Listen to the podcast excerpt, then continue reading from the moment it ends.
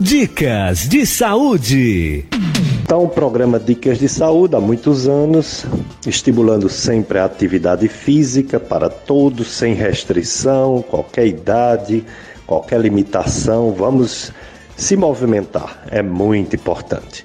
Vamos também sempre estimular uma boa alimentação, que é aquela alimentação rica em fibras, frutas, verduras, legumes, cereais, é, alimentação saudável, contendo mais carne branca do que gordura de carnes, mais peixe, mais aves, galinha, etc. E mastigar bem os alimentos, não deitar imediatamente após a comida, etc. Evitar os vícios, como o fumo, o excesso de álcool e outras drogas que podem levar a vários males. Aos domingos a gente fala sobre essas coisas importantes para manter a saúde, evitar doenças orienta para que as pessoas não se arrisquem muito. Você que tem sua moto, não corra muito para não se acidentar. Você que tem seu carro também, cuidado. Faça uma direção preventiva, né? Dirija com cuidado. E quando você estiver doente, já sabe procurar médicos, porque os médicos estão no mundo para ajudar aqueles que sofrem tem médicos de cada área do corpo. E eu costumo trazer aqui médicos, outros profissionais de saúde, enfermeiros, odontólogos, fisioterapeutas, psicólogos, psicólogas, para falar sobre a saúde física e mental. O nosso programa Dicas de Saúde, ele também é gravado e pode ser visto em outro momento. É, não estamos tendo a live de Facebook, ainda não está dando certo. Talvez só em agosto a gente volte para a live de Facebook. Mas o programa fica gravado no site clubesintonia.com. clubesintonia.com com é o site do radialista Tony Santos. E ele deixa gravado quatro programas Dicas de Saúde. Quando entra o de hoje, sai o mais antigo. Temos também as nossas redes sociais, YouTube. YouTube em podcast. Podcast Gastroclínica Vasconcelos e podcast Dicas de Saúde. Você vai na internet, vai lá no YouTube, coloca podcast e aí você consegue chegar no nosso programa Dicas de Saúde para assistir em outro momento, assistir não, ouvir, né? Ouvir em outro momento e passar para as pessoas.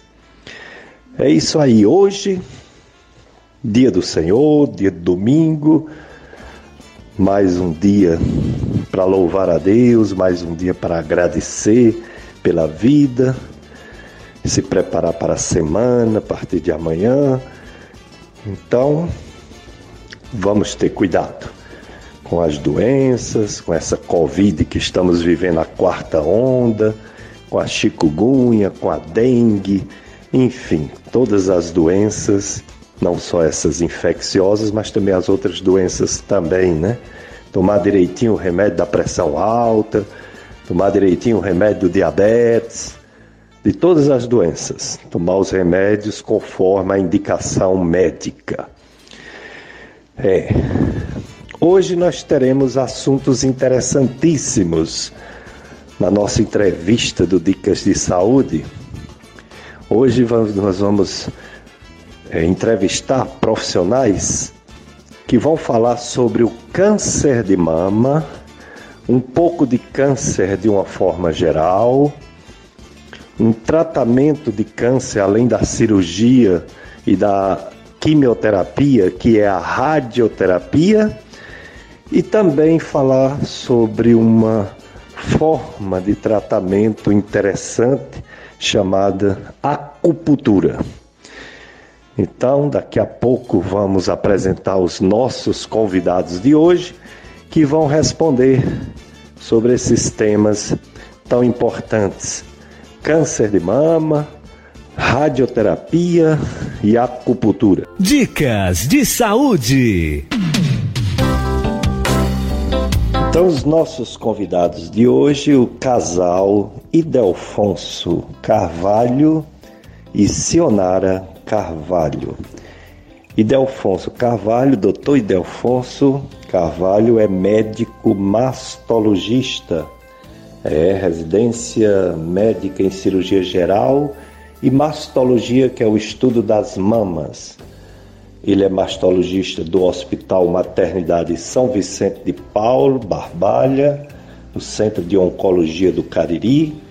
É diretor do IAC, Instituto de Acupuntura do Cariri, que fica no Central Park, aqui no Juazeiro do Norte. E a sua esposa, Sionara Carvalho, é médica radioterapeuta, portanto, faz o tratamento de radioterapia nos pacientes que precisam, né? Diversos tipos de cânceres. A Sionara Carvalho, doutora Sionara, é médica radioterapeuta, residência em radioterapia na Universidade de São Paulo, USP, tem mestrado e doutorado em Ciências da Saúde pela Faculdade de Medicina do ABC Paulista é radioterapeuta do Hospital Maternidade São Vicente de Paulo, Centro de Oncologia do Cariri, e é professora de Oncologia da FAMED, Faculdade de Medicina da UFCA, doutora Sionara Carvalho. Portanto, o casal, doutor Idelfonso e doutora Sionara Carvalho, são nossos amigos de muitos anos, está aqui toda a campanha Outubro Rosa para falar sobre o câncer de mama, mas resolvemos chamá-los nessa época de julho, não só porque o câncer de mama é muito frequente, é o câncer que mais mata mulheres, infelizmente, no Brasil e no mundo, e que precisa ser falado não só no mês de outubro, também para falar sobre essa modalidade de tratamento, a radioterapia. Eu tenho uma irmã que vai fazer a radioterapia com a doutora Sionara, porque muita gente precisa fazer. E também sobre a acupuntura, que não é muito conhecida, tão importante, né?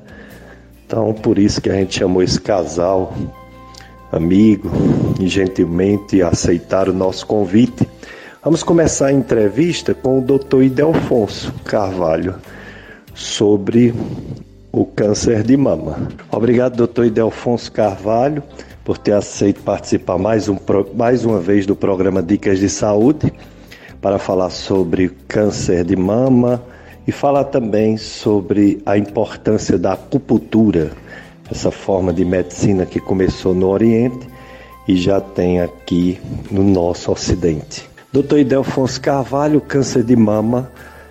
É, temos um mês dedicado a ele, que é o Outubro Rosa, mas eu acho muito pouco, pois a importância né, desse câncer, que é o mais mata mulheres no Brasil e no mundo.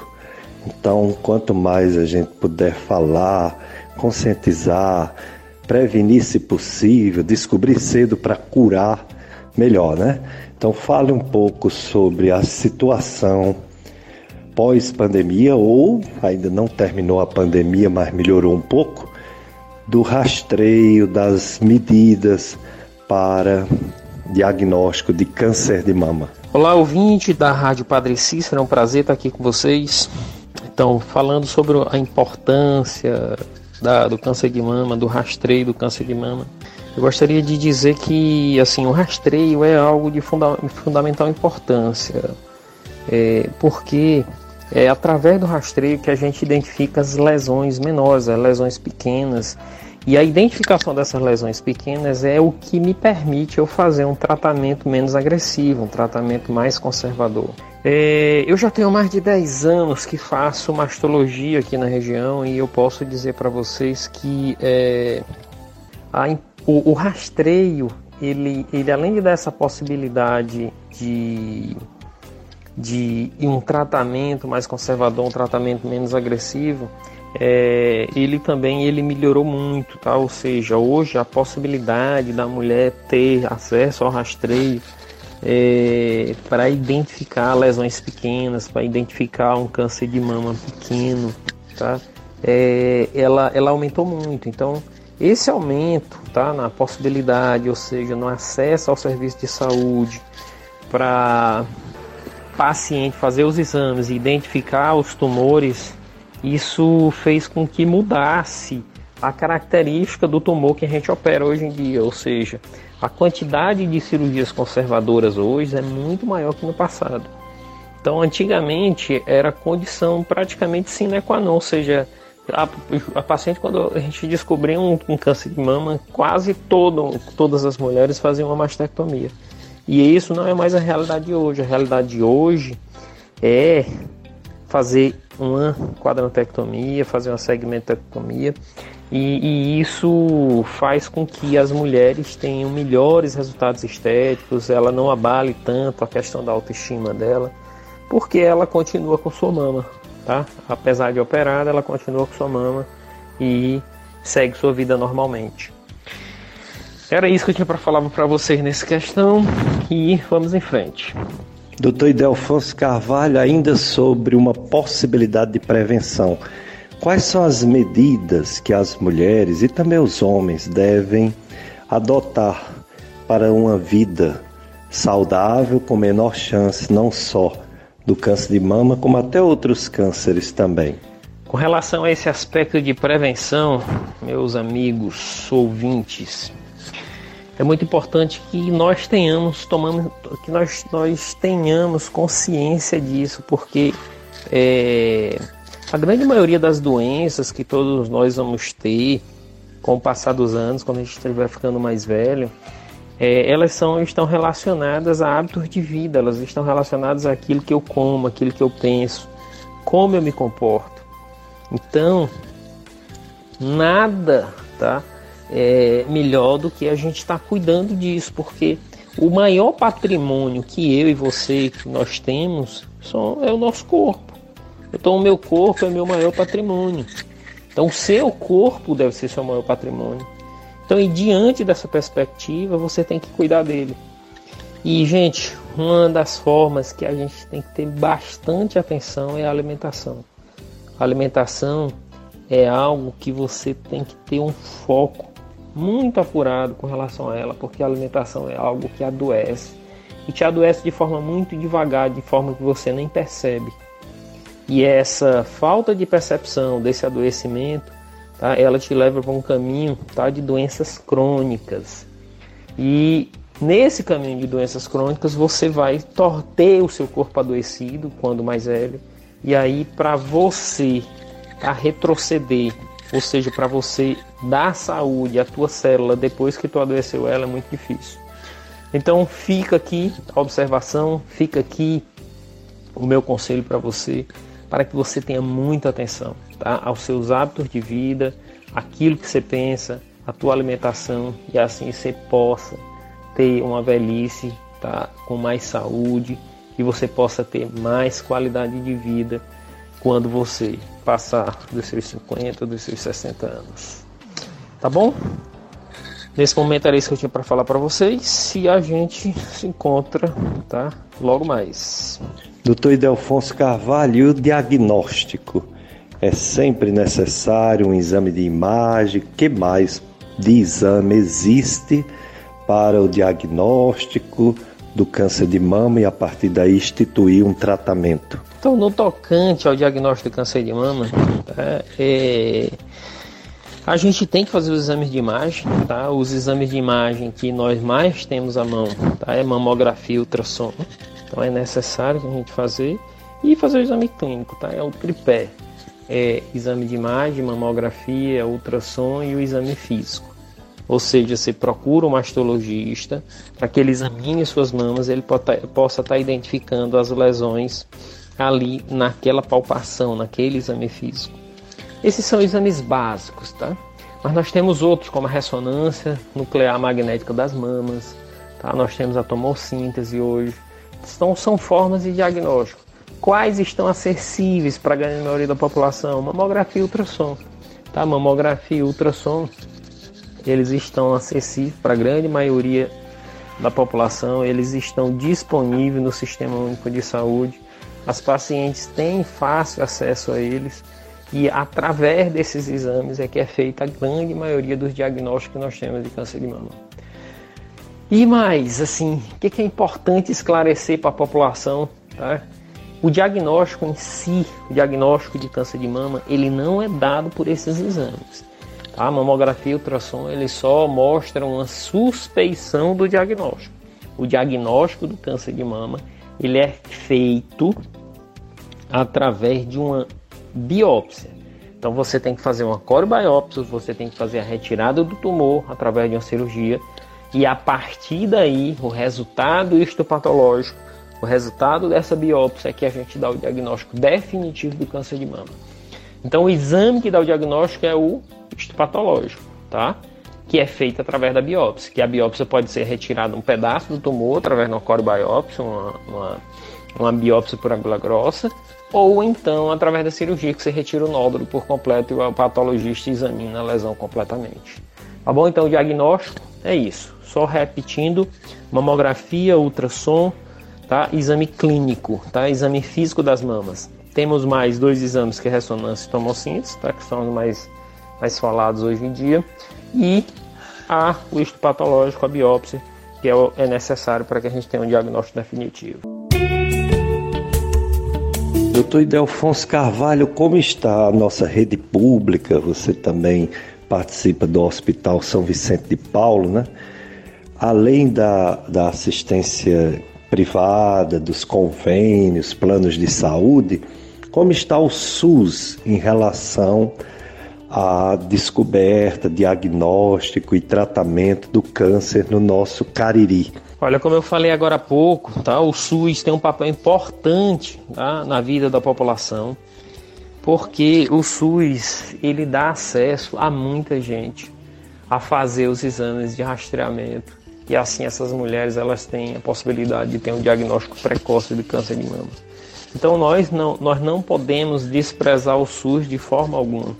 E o Hospital São Vicente de Paulo, assim, não, não resta é, nenhuma dúvida de que é uma importante instituição de saúde aqui na região, uma instituição que trata a grande maioria dos cânceres tá, dessa região e até fora dessa região, porque vem algumas pessoas procurar o Hospital São Vicente pela importância que ele tem tá? pela grandiosidade de serviço de saúde que ele é. E a gente não pode é, desprezar isso, ou seja, o SUS tá? é uma importante ferramenta tá? diante tá? de todas as mazelas que acontecem na sociedade. A grande maioria da população não tem recursos para bancar seus tratamentos, seus exames. E o SUS está aí para dar esse suporte. E esse suporte é um suporte muito importante, assim, a quantidade de exames, de cirurgias que são ofertadas pelo SUS é muito grande. O SUS é uma, uma grande potência tá? de quando se considera a impossibilidade da população é, em ter recursos financeiros para bancar tratamentos, exames e tudo que ela precisa para fazer uso de um serviço de saúde. Então, meus caros ouvintes, a gente tem que agradecer tá, pela existência do SUS, isso não existe em outros países, e é, da importância a todos os hospitais tá, no, no tocante a câncer, o São Vicente, tá? como principal região, principal instituição que trata SUS aqui na região. Então a gente tem que dar importância a esse grande hospital, a esse grande, grande instrumento de, de, de saúde que, que aqui é estabelecido na, na cidade de Barbalha. Doutor Idelfonso, mastologista, dicas de saúde para você viver melhor na sua FM Padre Cícero, a rádio que educa e evangeliza. Doutor Idelfonso, Em relação a tratamento, a cirurgia, logicamente, é o tratamento ideal, tratamento que pode levar à cura, nem sempre mais possibilidades quando o câncer não está avançado. Como está sendo essa cirurgia nos dias de hoje? Se fala de retirar uma mama, se fala em retirar só um quadrante, quais são as situações que indicam o tipo de cirurgia que o mastologista realiza? Com relação ao tratamento, meus amigos ouvintes, a gente tem a possibilidade de um tratamento de câncer de mama com radioterapia, quimioterapia e cirurgia.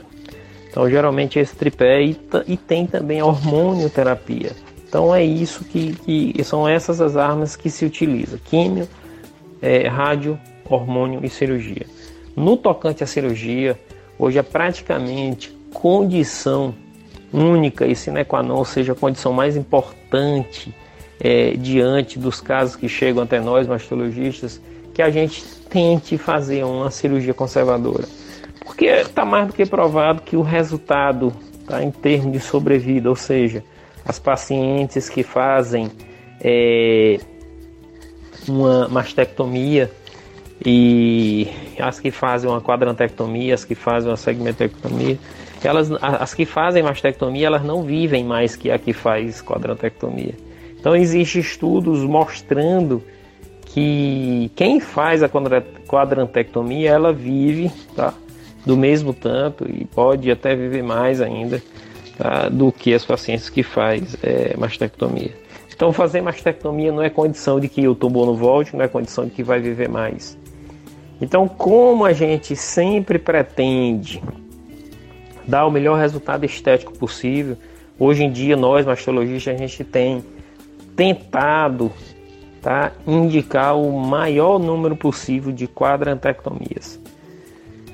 Então eu disse, mesmo quando o tumor é grande, mesmo quando aquele tumor é um tumor de grandes proporções, nós tentamos reduzir esse tamanho do tumor com quimioterapia, ou seja, a gente manda a paciente para uma quimioterapia neoadjuvante, ou seja, uma quimioterapia antes da cirurgia, na tentativa de você ter a possibilidade de preservar a mama dessa mulher. Quando esse tumor reduz tá, e volta às suas proporções iniciais, ou seja, ele volta a um tamanho menor, um tamanho pequeno, aí a gente indica uma quadrantectomia. Então a gente faz a quadrantectomia, a paciente vai se submeter à radioterapia, porque todas as pacientes que fazem uma quadrantectomia, consequentemente vai ter que fazer radioterapia para que a gente tenha essa mesma sobrevida, ou seja, que a paciente tenha os mesmos resultados de quem faz a cirurgia maior. E é isso, tá? Então assim, só só recapitulando, o que nós sempre pretendemos hoje é operar de forma conservadora, ou seja, tirar não, nunca tirar a mama, tirar só a área que tem o tumor, para que a mulher tenha um resultado estético melhor e assim ela possa é, ficar mais satisfeita, mesmo tendo é, operado a sua mama. Dicas de saúde na sua FM Padre Cícero, eu sou Péricles Vasconcelos, estou com Paulo Sérgio na operação de som e áudio, nos ajudando a conduzir o programa neste domingo, para você ser bem informado. Por falar em informações, infelizmente, quarta onda da Covid-19, todo o Brasil, aumento de casos de morte no Ceará. Aqui no Juazeiro do Norte teve aquela morte da semana passada que eu falei para vocês. E graças a Deus não houve outra, mas tem 16 pessoas, pelo menos até quinta-feira passada, o registro de 16 pessoas internadas com Covid-19. E 1.044 pessoas até a quinta passada em, é, em isolamento domiciliar. No Juazeiro já tem um registro de 703 casos de mortes e exatamente por isso intensificaram as vacinações. As pessoas que tomaram só duas doses têm disponibilizado aqui no Juazeiro do Norte, no Crato, a terceira dose. Por falar em morte, houve também a notificação de uma morte na quarta-feira em Barbalha. é, mutirões de vacinações no Crato e no Juazeiro a partir dos 40 anos de idade. Quem já tomou três doses pode receber a quarta, quem tomou duas doses pode receber a terceira dose da vacina contra a Covid-19. No Brasil, é, registro média morte dia 215 mortes por dia no Brasil e muitos casos, uma média de mais de 56 mil casos novos por dia no Brasil. Um Brasil que já perdeu mais de 671 mil pessoas para essa doença Covid-19. Então vamos ter cuidado, pessoal, muito cuidado. Uso de máscara, distanciamento social se possível. É, higiene, muita higiene, para que essa doença realmente não tire a vida de tantas, tantas pessoas. Dicas de saúde. Programa Dicas de Saúde de hoje, entrevistando o casal Idelfonso Carvalho, médico cirurgião mastologista, falando sobre câncer de mama e a sua esposa, doutora Sionara Carvalho, médica radioterapeuta. Vai falar daqui a pouco sobre a radioterapia. Ela que é professora de oncologia da FAMED da UFCA. Vamos voltar para a entrevista Primeiro com o doutor Idelfonso Carvalho. Doutor Idelfonso Carvalho, e os parentes de uma pessoa que foi diagnosticado com câncer de mama?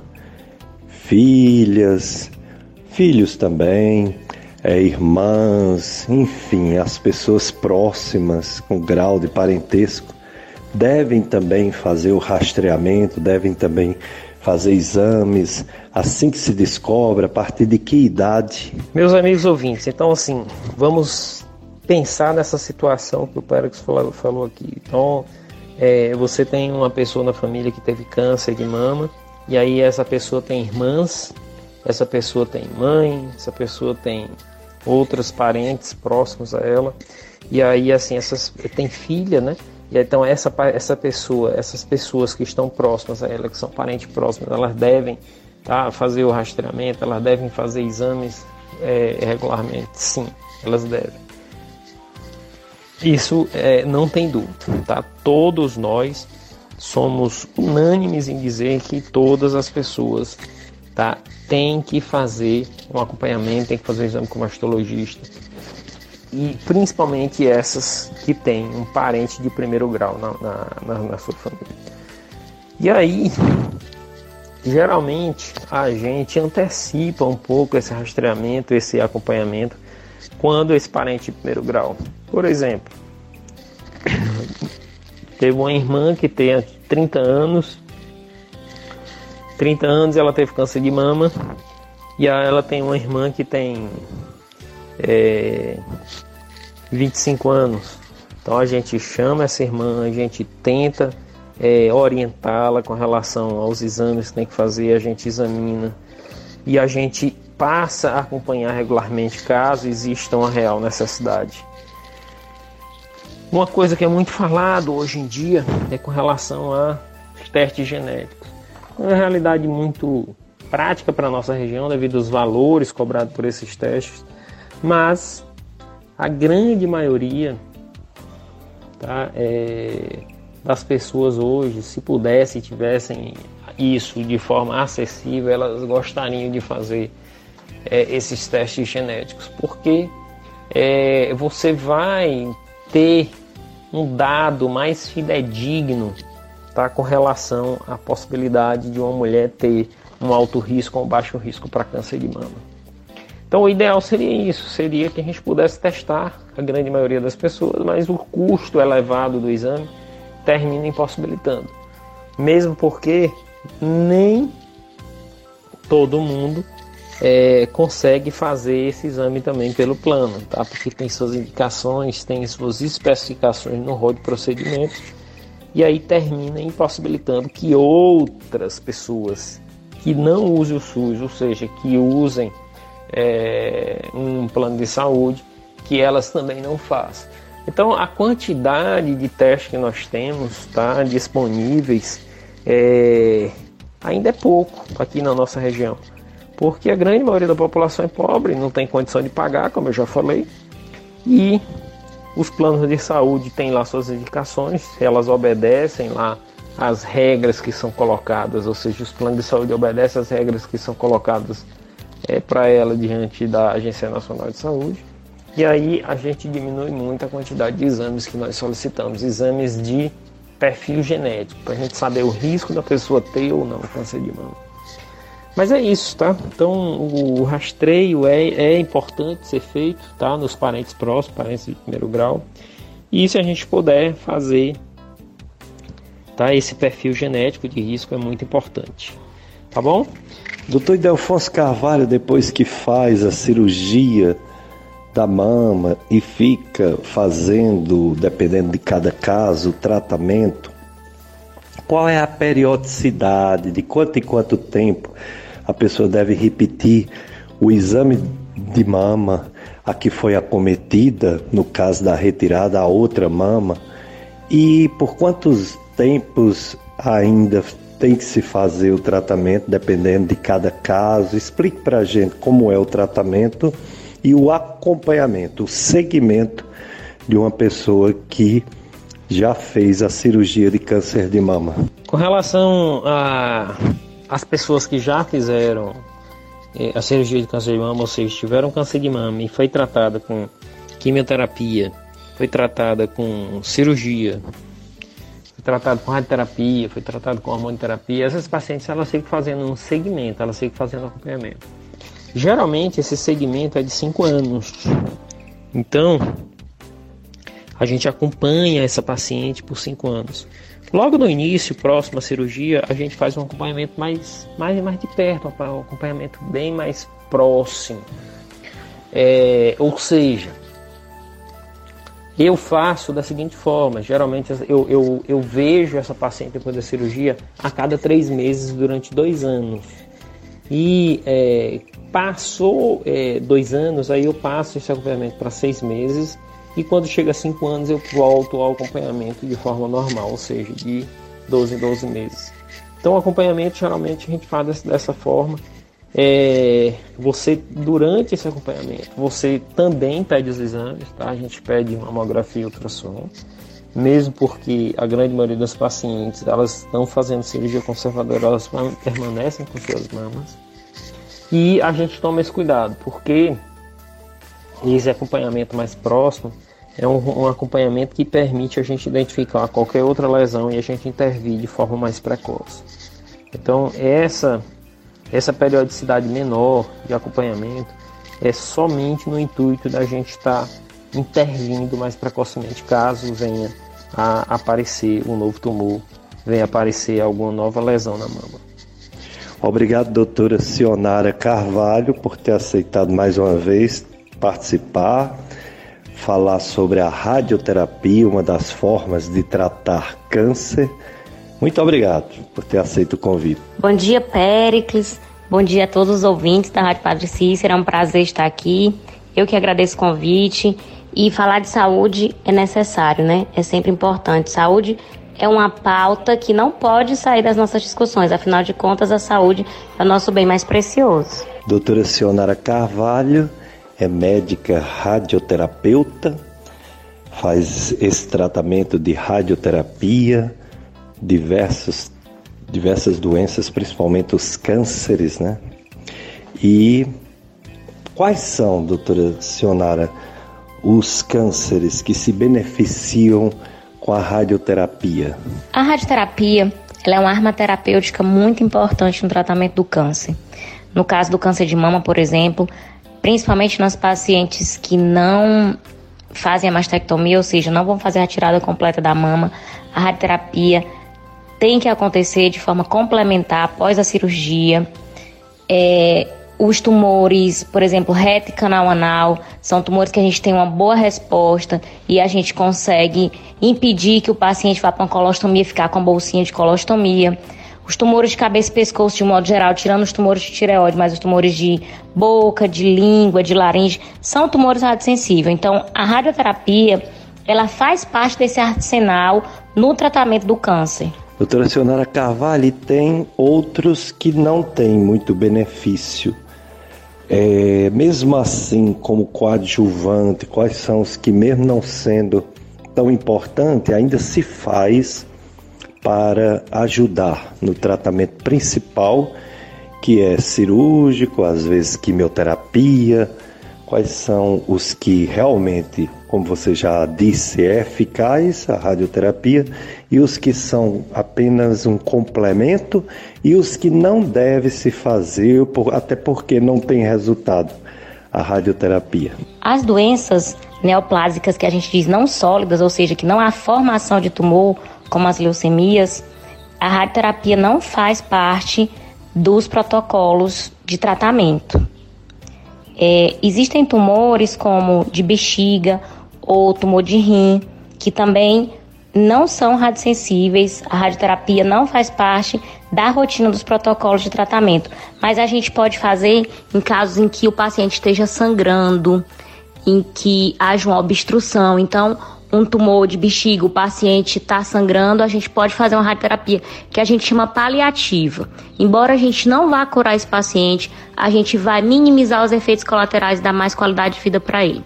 Como eu disse, reto canal anal, a gente tem uma resposta boa radioterápica, mas já um tumor de cólon, que é um tumor intestinal um pouco mais alto, mais localizado ali mais superior, superiormente, a radioterapia não faz parte do protocolo de tratamento, mas se o paciente evolui com obstrução ou com sangramento, a gente pode fazer. Ou seja, mesmo em casos que eu não vá curar, que a radioterapia não faz parte do tratamento curativo, eu posso fazer uma paliação, tentar dar qualidade de vida ao paciente.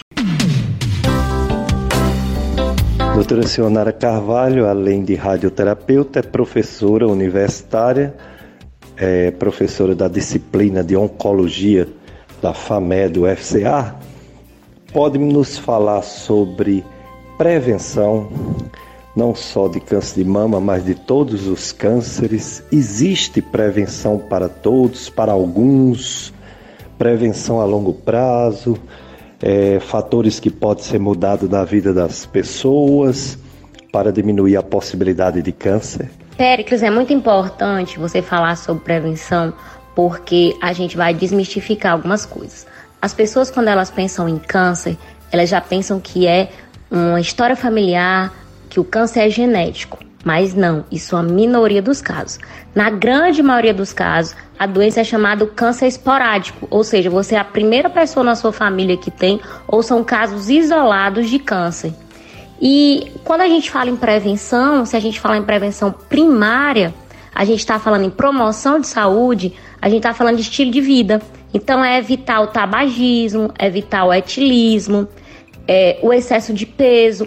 Ó, o tabagismo ele é relacionado a vários tipos de câncer. As pessoas pensam que é só pulmão. Câncer de garganta, câncer de boca, câncer de bexiga, câncer de colo do útero.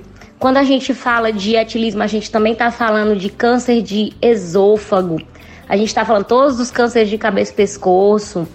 É, e é um alerta muito importante que eu quero fazer, porque nós vínhamos de anos atrás num combate ao tabagismo, em campanhas contra o cigarro que foram muito eficazes. Mas agora, com esse advento do cigarro eletrônico, a gente tem visto muitos jovens, muitos adolescentes fumando. E não se iludam. Pais, conversem com seus filhos, jovens e adolescentes. Entendam, o cigarro eletrônico é tão prejudicial, e alguns estudos estão mostrando até mais prejudicial do que o cigarro comum. Ele tem nicotina, ele causa vício. Então é muito importante que a gente entenda que o cigarro eletrônico é também prejudicial. Então, quando a gente fala de prevenção geral do câncer, a gente está falando de estilo de vida. É a gente evitar a obesidade, porque a obesidade e o excesso de peso causam câncer, são fator de risco importante para câncer de mama, para câncer do corpo do útero, que a gente chama endométrio.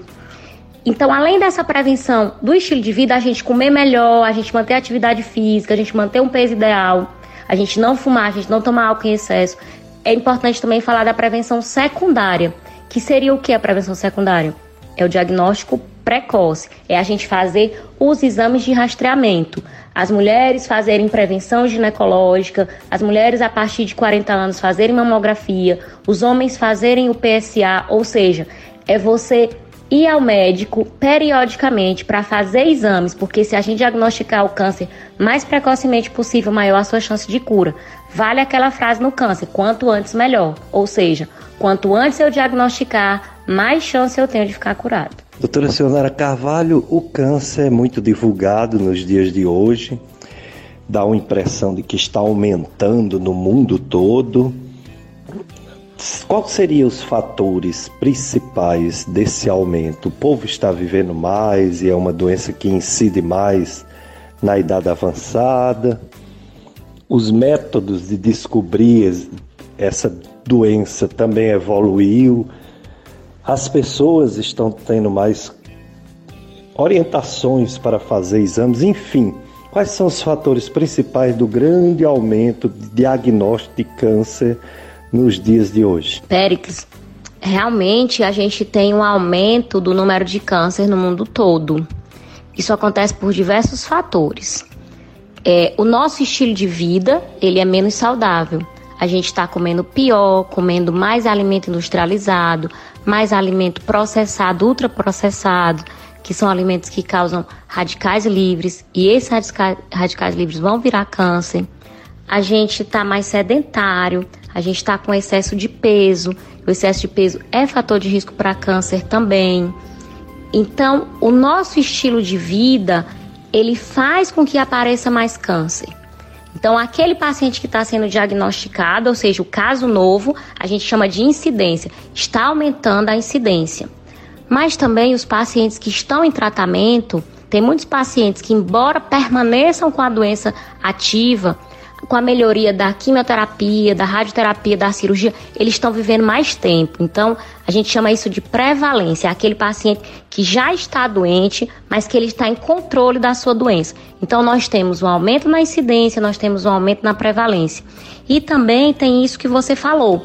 É, a medicina avançou, a gente aumentou a tecnologia, as pessoas estão mais informadas e elas estão tendo mais acesso aos serviços. Então aumenta o número de diagnóstico. Antigamente tinha gente que morria com câncer que nem chegava a procurar um serviço médico. Então essas pessoas não entravam nas estatísticas. Hoje as pessoas estão tendo mais acesso, então a gente está fazendo mais diagnóstico. Então tudo isso contribui para que aumente o número de câncer. E também o fato da gente estar tá vivendo mais. A nossa expectativa de vida tem aumentado. E à medida que a gente envelhece, vai diminuindo a nossa imunidade.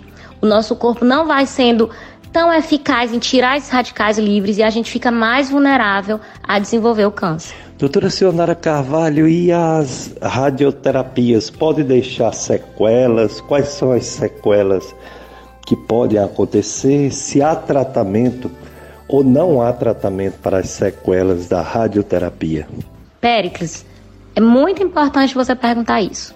A gente precisa esclarecer a população que todo tratamento médico ele envolve risco, um efeito colateral, um risco de sequela.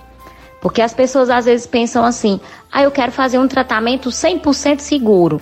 Se você for ler uma bula de um remédio, ali diz todos os efeitos colaterais que podem acontecer. E as pessoas dizem, ah, então se todo tratamento médico tem um efeito colateral, tem um risco de sequela, por que, que a gente trata? Porque a gente precisa avaliar a relação custo-benefício. O que é isso? O benefício que o meu paciente vai ter com esse tratamento é maior do que o risco que ele vai ter. Então é por isso que a gente trata.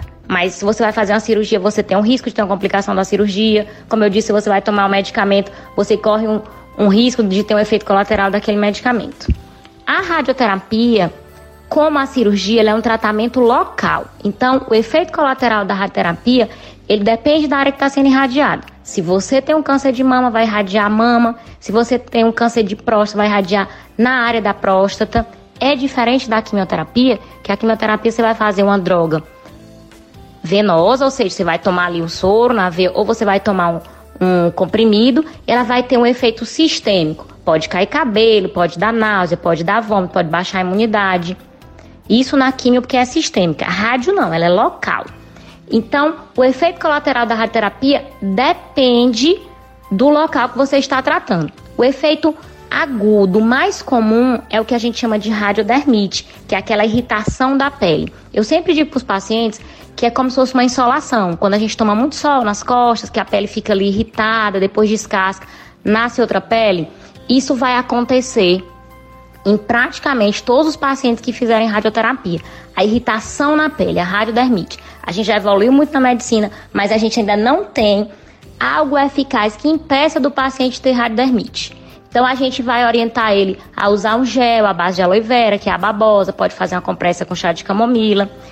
E os efeitos colaterais que vão acontecer depende dos órgãos que estão em volta. Por exemplo, uma pessoa vai fazer uma radioterapia para colo de útero. Ali vai pegar um pouco de bexiga ou de uretra, então ela pode ficar ardendo para urinar, vai pegar um pouco de alça intestinal, pode dar uma diarreia. Então a gente vai passar uma medicação para minimizar esses efeitos e acompanhar cada caso. Então não dá para a gente falar assim, qual é a sequela da radioterapia? Depende da dose, depende da idade do paciente. A própria radiodermite, se eu estou fazendo uma área de reto, o reto é mais sensível, então o paciente vai ficar mais assado, vamos dizer assim. Se eu tenho uma mama muito volumosa, a paciente é uma paciente mais obesa, eu vou ter mais região de dobra, então ela vai ficar aqui embaixo da mama, no suco inframamário, na dobra da axila mais irritado. Se ela já é uma paciente que tem uma mama menor, uma paciente mais magra, ela vai ter menos irritação. Se é um paciente com câncer de próstata, também pode irritar a, a bexiga e ficar ardendo para urinar. Se é um paciente que tem um problema cardíaco e eu vou fazer uma radioterapia do pulmão, do mediastino ou da própria mama esquerda que já vai pegar coração, eu tenho que tomar cuidado. Por isso que na radioterapia existe a dose de tolerância do tecido normal. Os estudos mostraram pra gente até que dose a gente pode ir. E a gente calcula essa dose e eu tenho uma dose limite. Às vezes o paciente diz assim, doutora, meu pai respondeu tão bem, é, vamos continuar? Não, eu não posso continuar, porque chegou na dose de tolerância da alça intestinal, por exemplo, do intestino. Se eu continuar, eu posso ter o risco de perfurar esse intestino. Ou então a dose da medula espinhal, se continuar, pode seccionar essa medula. Então, os efeitos colaterais da rádio, eles são locais, cada caso precisa ser avaliado e a gente respeita a dose dos tecidos em volta do tumor. Quero agradecer ao casal, que participou de mais um programa Dicas de Saúde. E, doutora Sionara Carvalho, suas considerações finais, sua despedida para os ouvintes da FM Padre Cícero e meus agradecimentos, viu, por tantas informações que vocês nos passaram. Pericles, eu que agradeço o convite, é sempre uma honra vir aqui. Parabenizo você mais uma vez pelo programa Dicas de Saúde pelo belo trabalho que você faz aqui na nossa região. Parabenizo a Rádio Padre Cícero. E como eu disse, saúde é uma pauta que deve ser permanente. É o nosso bem mais precioso. Então eu quero dizer para os ouvintes da Rádio Padre Cícero, quero terminar aqui dizendo assim: vamos cuidar de nós. Cuide da sua saúde. Procure ter um estilo de vida mais saudável, evitando tabagismo, evitando etilismo, é, procurando manter o peso, um bom peso, tendo atividade física, evitando alimentos industrializados, ultraprocessados, vamos tentar comer mais frutas e verduras. E também vamos cuidar da nossa saúde mental, porque nós não somos só corpo. Vamos alimentar a nossa espiritualidade, vamos procurar ter uma vida menos estressante, porque quando a gente tem uma vida muito estressante, por exemplo, a gente tem um aumento de um hormônio chamado cortisol, que ele pode aumentar a nossa pressão, que ele pode gerar um desequilíbrio. Então, assim, cuide da sua saúde mental. Se você não dorme direito, isso também prejudica o seu corpo. Cuide das suas emoções, cuide da sua espiritualidade, porque nós somos um ser multidimensional. Então, eu quero dizer, olhe para você como um todo, se ame e se cuide. E até a próxima, se Deus quiser. Dicas de Saúde, Rádio Padre Cis, sou Péricles Vasconcelos, estou com Paulo Sérgio conduzindo o programa até às 9 horas, que vocês vão ficar com a missa da paróquia Sagrado Coração de Jesus. Esse domingo, solenidade de São Pedro e São Paulo. É, teve a fogueira né, de São Pedro, que é muito forte na cidade de Caririaçu, padroeiro da cidade Antes tem a fogueira do São João Batista. São João Batista é outro santo muito popular. As festas juninas, né? E em relação à festa de São Pedro, a gente lembra o primeiro Papa, o pescador escolhido por Jesus Cristo para conduzir as ovelhas, os primeiros cristãos então Pedro recebeu de Jesus a chave do céu. Tudo que ligar ao céu está ligado, tudo que desligar está desligado. Ele, um homem pecador, mas que seguiu fielmente o Mestre Jesus, nosso primeiro Papa, São Pedro.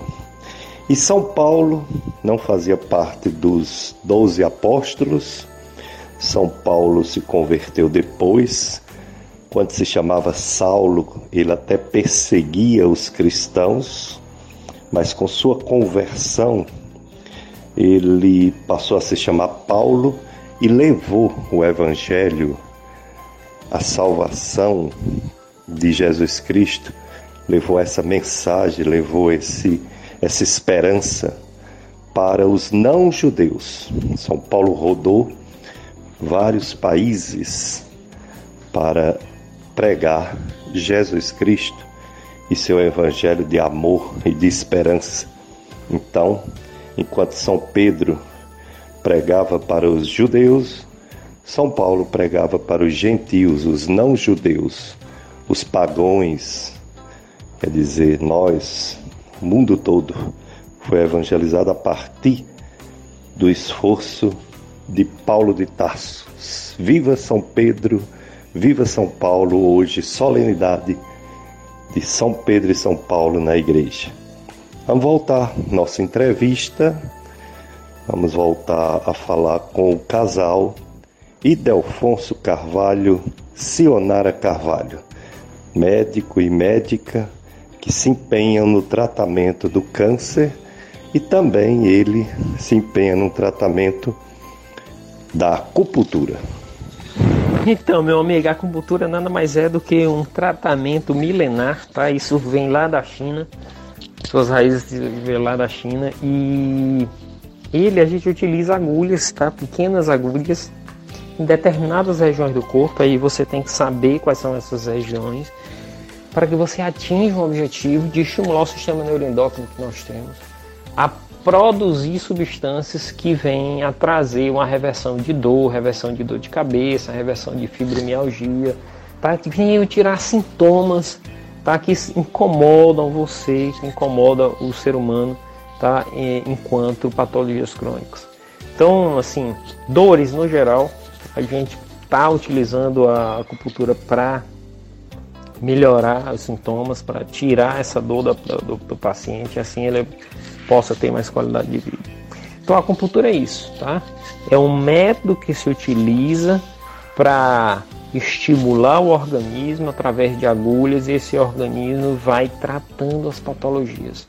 Porque muitas vezes alguns sintomas que nós temos, eles não têm uma causa orgânica, eles têm só uma causa energética.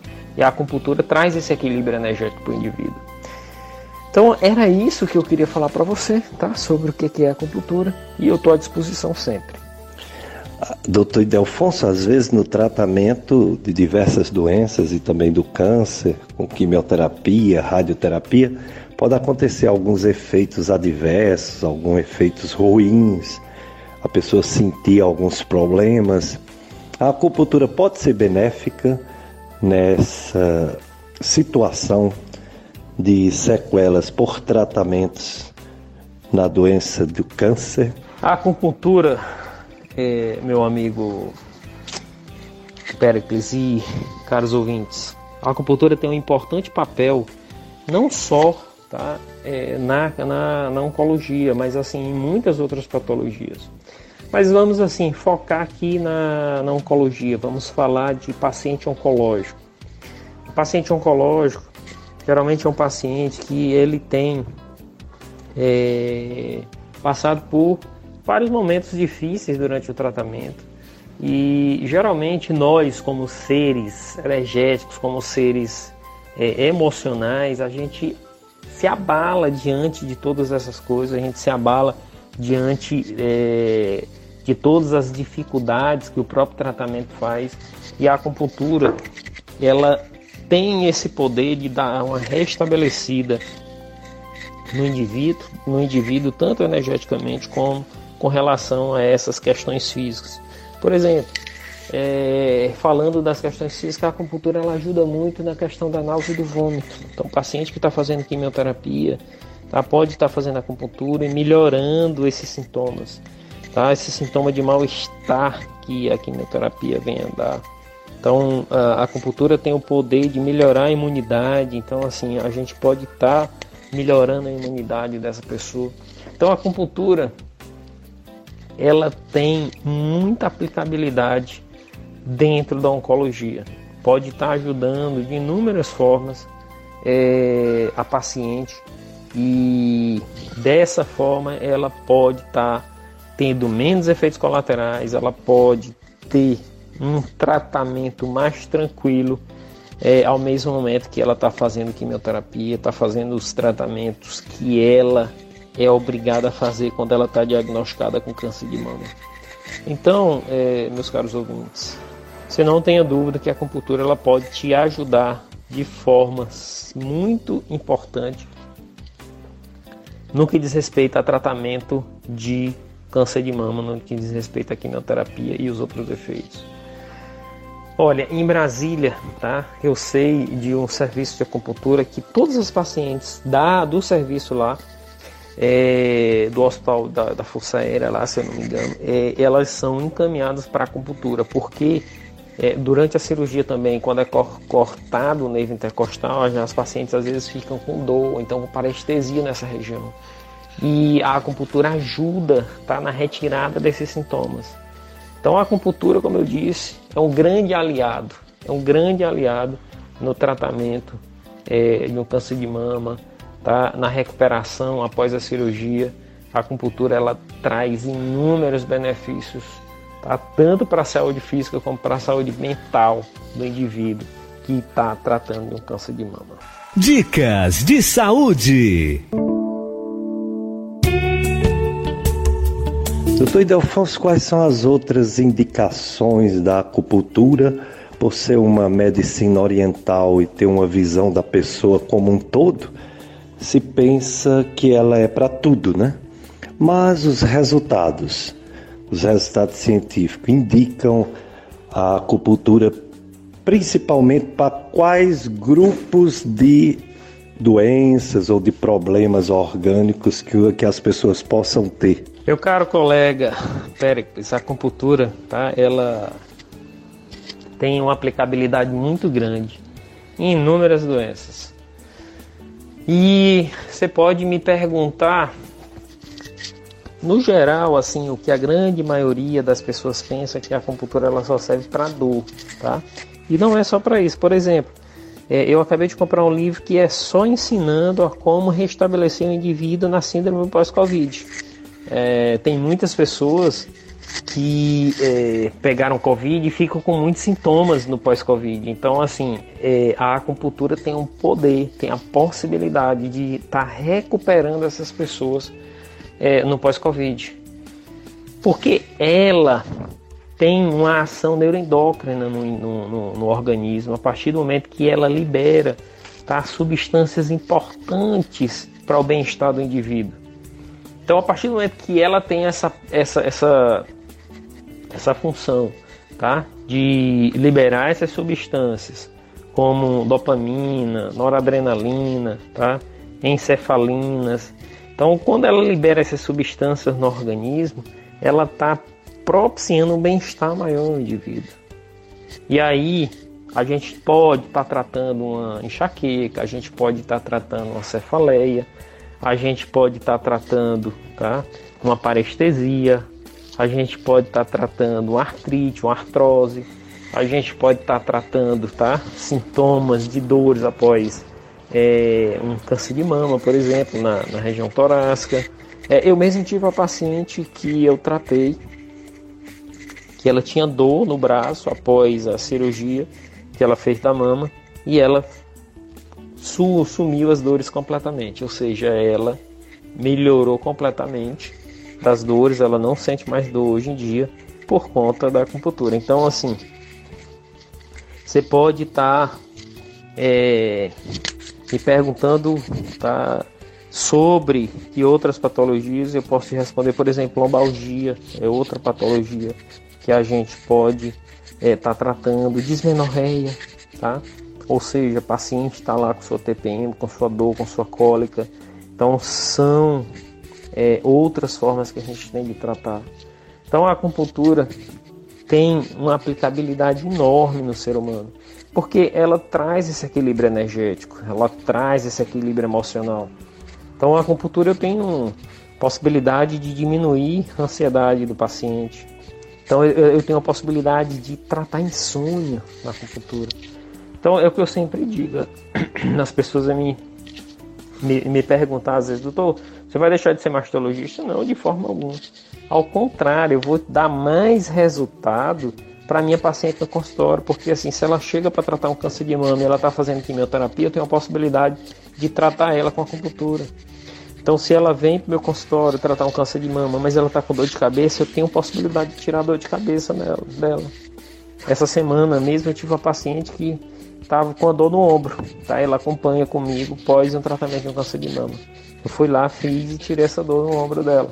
Então eu aumentei o meu leque de possibilidade de ajudar os pacientes. Então assim, eu não me vejo mais hoje fazendo um consultório só de mastologia. Eu só me vejo hoje fazendo um consultório de mastologia com acupuntura. Porque eu tenho muita possibilidade de dar muito resultado à minha paciente. Então isso é uma coisa fantástica, eu não posso é, desprezar isso. Isso é algo assim que é, a paciente ganha muito, porque ela vai para tratar algo e eu posso dar um novo resultado a ela. Então, gente, não tenha medo, conheça a acupuntura, porque a acupuntura ela pode te trazer muitos benefícios, tá bom? E mais, olha, para quem, para quem não gosta de agulha, eu também estou fazendo eletroestimulação transcutânea, que é um método que a gente não usa agulha. E também dá um resultado semelhante, tá? Um resultado muito bom. Tá bom? Eu estou à disposição de todos vocês, caso desejem, tá, conhecer, é só dar uma ligada no consultório que é o 981 437 Qualquer coisa eu aguardo vocês. Dicas de Saúde FM Padre Cis nesse domingo, 9 horas a missa. Doutor Idelfonso Carvalho, tem pessoas que não toleram o tratamento com acupuntura? Existe algum problema? Tem alguém que tem sensibilidade a agulhas e outros tipos de material que é usado na acupuntura? Então, Pérez, com relação a essa, essa questão é, da sensibilidade à agulha, para aquelas pessoas que têm é, sensibilidade à agulha, a gente tem a opção de fazer uma eletroestimulação transcutânea. É uma técnica que a gente não utiliza agulha e que os resultados eles são semelhantes é, ao da acupuntura. É, nesse caso, tá, o paciente ele não, não chega a ser perfurado, são só eletrodos na pele. E esses eletrodos estimulam essas regiões, que são pontos semelhantes aos pontos de acupuntura, e a gente tem o mesmo resultado. A literatura fala, meu amigo, que é, pelo menos 10% das pessoas não respondem à, à acupuntura. E eu posso dizer que nesses três anos que eu tenho estudado e praticado a acupuntura, eu não vi ainda, tá? Eu vi pessoas que respondem mais, eu vi pessoas que respondem menos, mas eu não vi aquelas pessoas que não responderam de forma alguma. Todas respondem de alguma forma. É, algumas pessoas realmente às vezes fala é, a respeito dessa, dessa sensibilidade à agulha, desse medo que às vezes tem da agulha, mas o resultado ele é tão impressionante, tão bom que mesmo para essas pessoas quando elas fazem, que ela tem um resultado satisfatório, elas terminam que aceitando bem a técnica e, e a forma que é feita a acupuntura no dia a dia dentro do consultório. Então era isso, tá? Só repetindo, para quem tem medo de agulha, tá? A gente tem a opção de fazer eletroestimulação. Então você que quer, quer conhecer esse método, é só ligar no consultório, é 981-437000, tá? E falar com Giovana, tá marcando um horário, marcando uma consulta para a gente poder estar tá trazendo esse benefício para você. Obrigado você também, doutor Idelfonso Carvalho, por tantas informações sobre câncer de mama e também sobre a acupuntura. Quero agradecer e dizer que contamos com vocês para o Outubro Rosa. É sempre um prazer, meu amigo, Espero estar aqui com você, estar aqui na RFM Padre Cícero. E eu gostaria de dizer que nós estaremos sim, disponíveis para retornar a FM Padre Cícero e poder contribuir com você e com a população é, que gosta, que curte tá, o seu programa os domingos. Dicas de Saúde FM Padre Cícero, a rádio que educa e evangeliza. Tantas informações importantes, hein? Do casal Dr. Idelfonso, mastologista, acupunturista e doutora Sionara Carvalho, médica radioterapeuta. Pois é, muitas informações. Esse mês também tem um assunto que se chama Junho Amarelo sobre as hepatites, que são as inflamações do fígado. Hepato, fígado, it, inflamação. As hepatites são muitas e elas são causadas por vírus. Tudo bem que existem hepatites outras causadas por doenças tipo alérgicas, autoimunes, intoxicação por medicamentos, por ervas, chás, alguns chás dito selvagem, né? Tem também hepatites por álcool, bebida alcoólica, hepatite aguda alcoólica. Enfim, hereditária, genética, tem muitos casos de hepatites, mas as mais frequentes são as virais, causadas por vírus. Tem o vírus A, que é muito comum, atinge mais crianças, mas pode atingir um adulto não vacinado. Tem vacina, a vacina é aplicada na maternidade. Raramente uma pessoa que pega hepatite A complica, só se for uma pessoa que tem outras doenças é que pode acontecer a morte por hepatite fulminante, mas é muito raro. E como tem vacina, é uma doença que tende a desaparecer ou pelo menos diminuir bastante no mundo. E a gente já nota esse impacto. Ela que já foi a hepatite mais comum, é rara a gente se deter ainda com o tratamento de crianças ou adultos com hepatite do tipo A. A hepatite do tipo B, ela ainda é um pouco frequente, não tanto quanto antes, porque também tem vacina. A vacina também é feita na maternidade, assim que a criança nasce, com um mês repete segunda dose da vacina e com seis meses terceira dose. A hepatite B ela pode cronificar.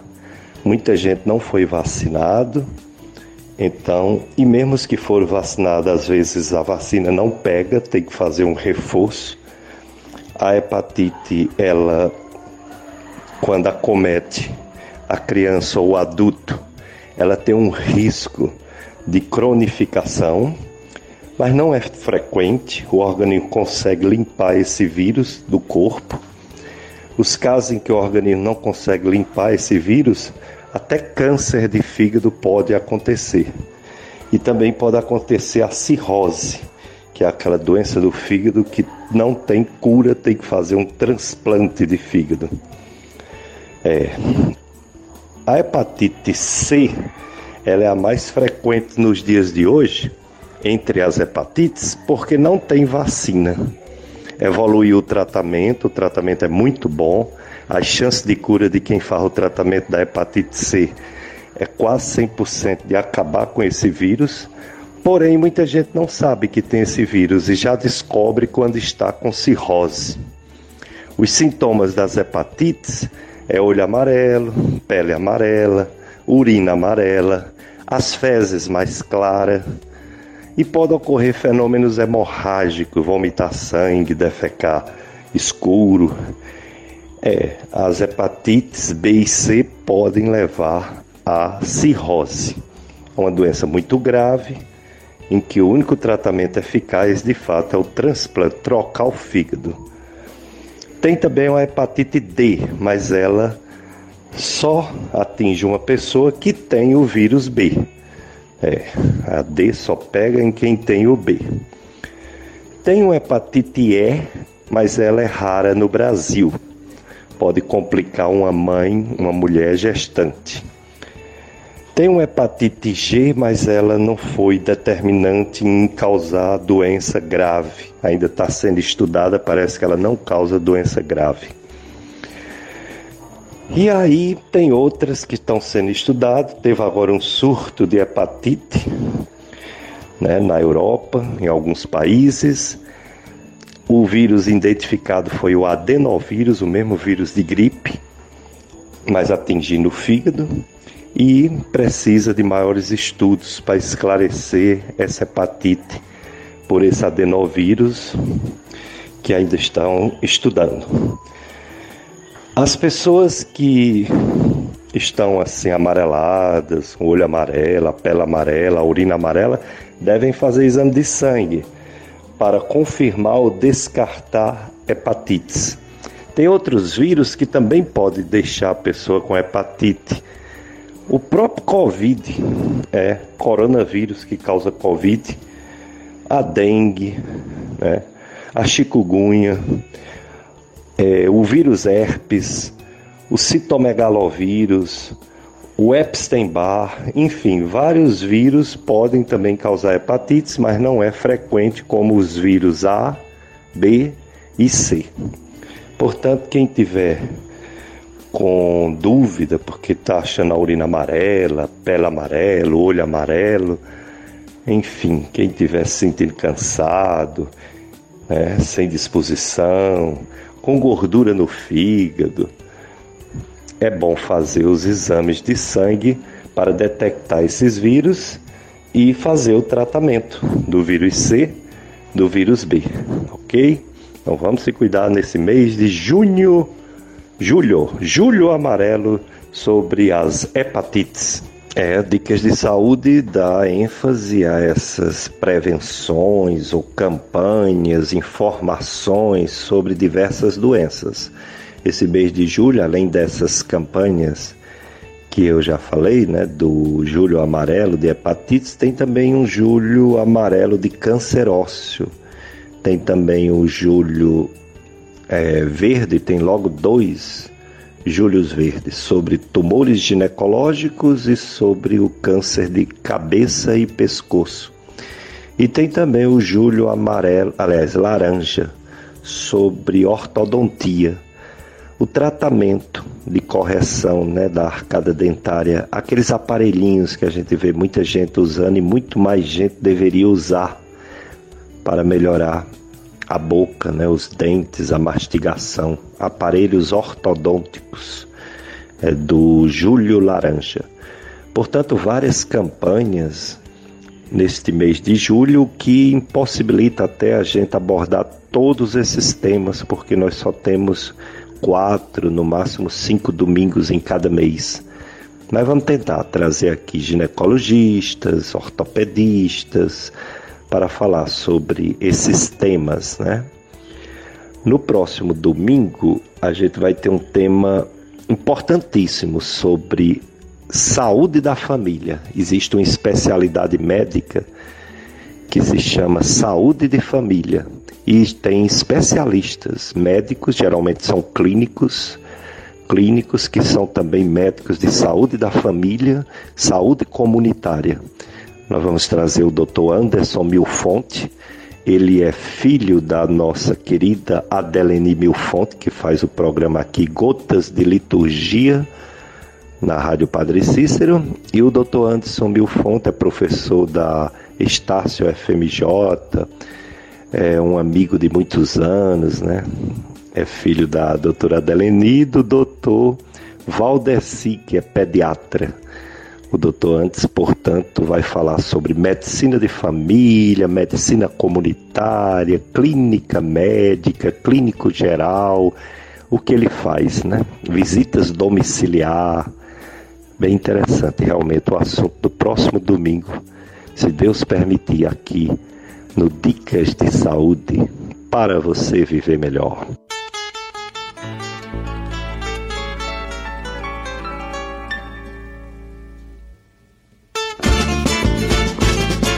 Dicas de saúde, chegando ao final, mais um programa. Agradecer a você, ouvinte, por estar sempre em sintonia com o nosso programa. Você que nos acompanha já há um bom tempo, você que está ligando o rádio hoje pela primeira vez. E também, ao mesmo tempo de despedida, eu quero pedir desculpa por não estar tá acontecendo a live do Facebook. É, problemas técnicos, dificuldade de pessoal.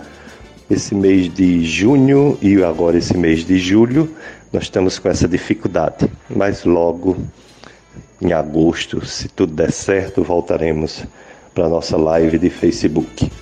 Continue ajudando a FM Padre Cícero na sua missão de evangelizar e educar.